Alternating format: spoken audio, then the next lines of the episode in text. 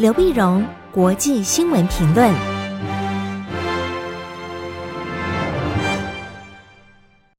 各位听众朋友，大家好，我是台北东吴大学政治系教授刘碧荣，今天为您回顾上礼拜重要的国际新闻呢。第一个，我们先看中印边界的冲突。中印边界冲突，我们最近看到它的这个紧张啊，似乎像螺旋般不断的升高哈。在星期二九月八号的凌晨，中国大陆人民解放军西部战区新闻发言人张水利大校，他发表了一个新闻啊，表示呢，那前一天呢，九月七号礼拜一的时候呢，印度军方非法越线进入中印边境西段班公湖南岸神炮山的地区。那么在行动中呢，悍然对前往交涉的中国边防部队巡逻人员鸣枪威胁。那么中国边防部队被迫采取应对措施，稳控现地的局势。这新闻值得我们关注的就是，这是四十五年来第一个枪响。啊，因为中印边界本来都有个默契，那么为了管控这个冲突不至于失控啊，那么真的有发生冲突，那就是最多就是打架、丢石头，然后用棍棒，没有开枪的，不开枪，不开枪，这是印度开了一枪。开枪可能是底下的小兵呢，他他这个失手啊，擦枪走火了。但是这个事情如果不控制好，如果演变成为新的一个接战的一个守则的话，那这就比较糟糕了。我们晓得冲突不断升高，所以为什么中国大陆马上星期二凌晨的时候要发表声明，要指责，要印度说你要管控分歧，要非常小心。事实上，如果我们看到这一个礼拜的这个冲突啊，这个礼拜的中印边界冲突，你可以发现相关的新闻呢就跌宕起伏。上礼拜四的时候呢，九月三号的时候呢，印度外长苏杰生那么出席印度智库所举办的一个线上的活动时候表示，他说中印冲突呢必须在外交领域解决。那么外交领域解决，你看仔细比较，他和军方态度不太一样。军方呢当然讲得非常强硬啊，说你把这个责任都推给中国。那么，呃，军方呢，在强硬的时候，那印度的外交部门呢，相对温和，那么也指责美国啊，说美是不是美国也在这边有参与角？那么当然讲说，我们应该要从外交角度来解决。所以你一个解释就是，军方跟这个外交部门他们有内部的政策辩论，但你也可以讲说，这是一个黑白脸啊，预留一个回旋谈判的一个一个空间。九月三号，印度讲完之后，九月四号呢？刚好是礼拜五的时候呢，中印两国的国防部长在莫斯科会晤。啊，为什么在莫斯科会晤呢？因为刚好俄罗斯担任东道主，举办今年的上海合作组织国防部长会议。那当然了，双方在关系紧张时候呢，防长会晤，也就是各抒己见啊，双方指责、宣示立场，然后要求克制，然后透过协商来解决。这是九月四号。同样在九月四号的时候呢，呃，九月四号到九月五号。印度跟俄罗斯的海军呢，在孟加拉湾举行联合军事演习。那很显然，你看到俄罗斯呢，他也不想在南亚这个呃这个风云诡谲的时候呢，他缺席啊，他进行联合演习。呃，值得注意的是，这是例行的演习啊，这里两两年一度第十一届。那么，印度跟俄罗斯的演习，如果往前推一下呢，六月份的时候呢，印度跟日本也在南海这边进行军演。七月份的时候呢，印度跟美国尼米兹号航空母舰战斗群也在南海，呃，印度洋这一带进行军事演习。也就是说，印度洋啊，马六甲啦这块呢，印度不管六月它跟这个日本，七月份它跟美国，九月份它跟俄国，它的这地方的这个外交的或军事上的活动呢，都相当相当的活跃。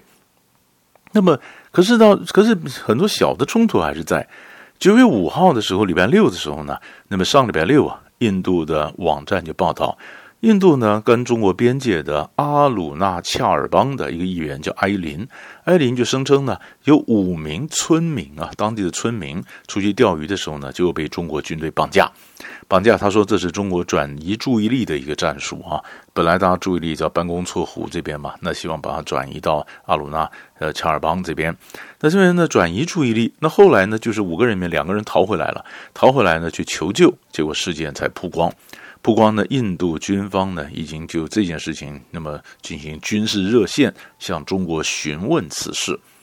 但是呢，呃，中国大陆外交部发言人赵立坚那么不承认阿鲁阿鲁纳切尔邦。那个阿鲁纳切尔邦是什么地方呢？就是中国我们所说的藏南地区。站在这些就中国人的角度来看，这是我们的，这不是印度的。所以印度的这一省这一省呢，根本在中国这边是不承认有这一省的。所以你说阿鲁纳乔尔邦，我根本不承认这一省。所以赵立坚第一个说不承认这个省，但是对第二个呢，呃，说对这个事件呢，他说目前他没有掌握。那没有掌握到底的事件真真假假，扑朔迷离。到底是怎么样的绑架？有没有绑架？绑架以后为什么？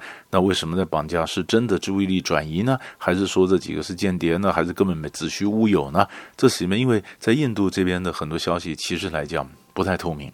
啊，双方呢也都各说各话。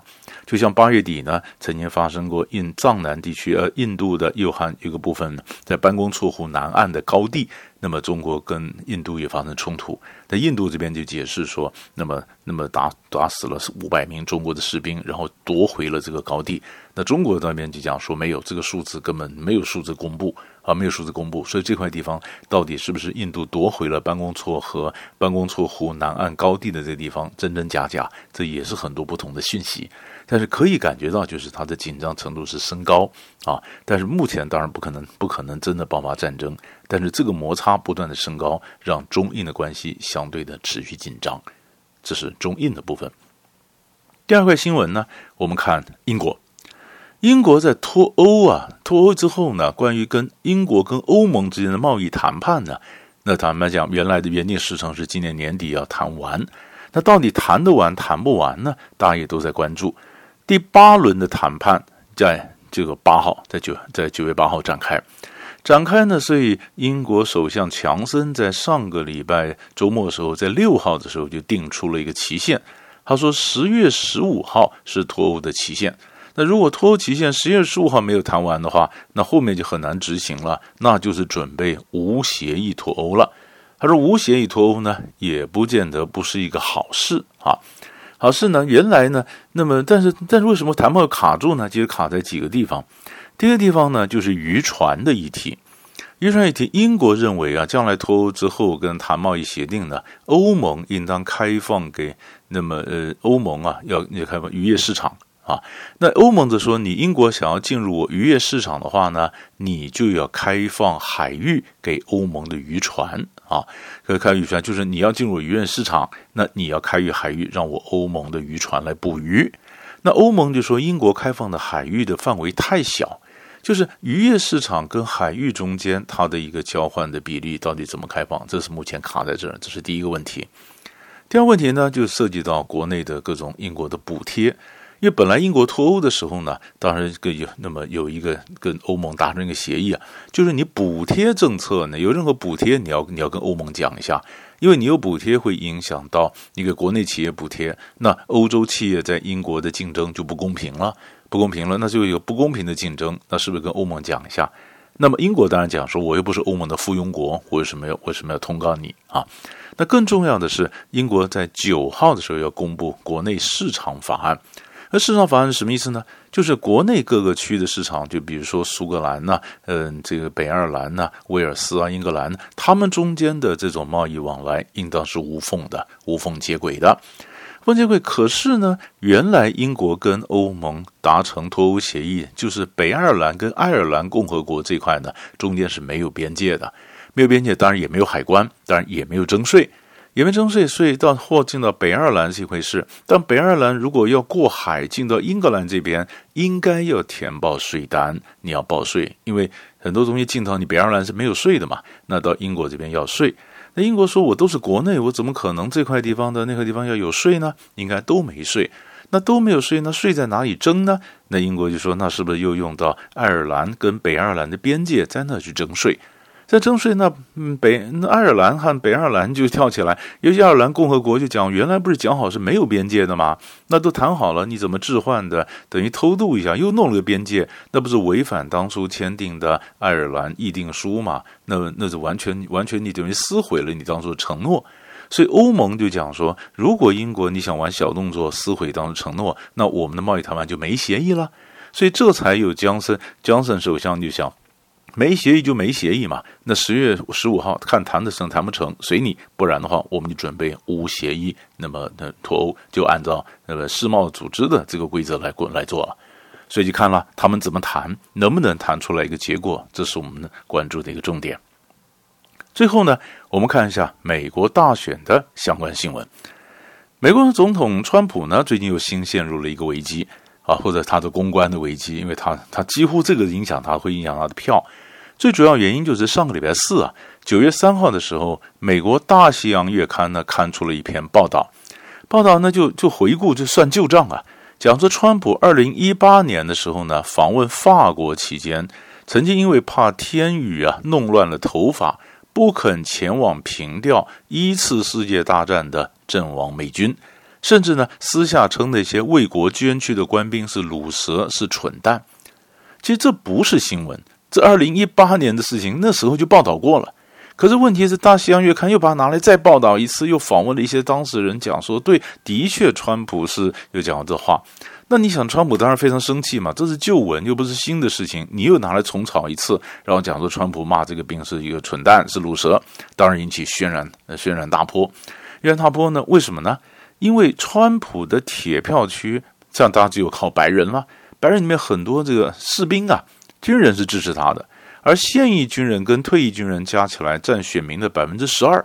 上一次选举时候，这些人很多都是投川普的，所以《大西洋月刊》这时候登出这一篇，显然是有目的。所以川普当然就非常生气，说是假新闻。没想到各个媒体都跟上了，不管 CNN 呐、甚至连支持他的福斯电视台啊，你说《华盛顿邮报》《纽约时报》全都跟上了，就在跟上说不是假新闻，你就是讲过这个话。哎呀，一下他无法招架。无法招架呢，然后就看说那，但是无法招架情况下，他又犯一个错误。礼拜一的时候呢，川普又讲他支持军方，但他批评那些军方的领导，说各种的军方的这些将领们嘛，他们想的就是如何帮这个国防工业去赚钱，怎么制造战争、卖武器，让做武器的这些工业赚钱，他们从中获利啊。那结果他说我是支持军方的，但是军方老百姓就是这些士兵支持我，但这些军人军官们很多其实我不太喜欢。但是很多是他任命的，所以这样子又造成了分裂了整个军方的将领跟士兵。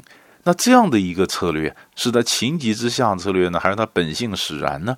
不管是哪一种结果，他最后都可能反映在十月三、十一月三号的选票上面。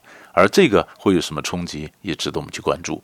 所以大概上礼拜呢，三大块的新闻就为您做个分析。我们下礼拜再见。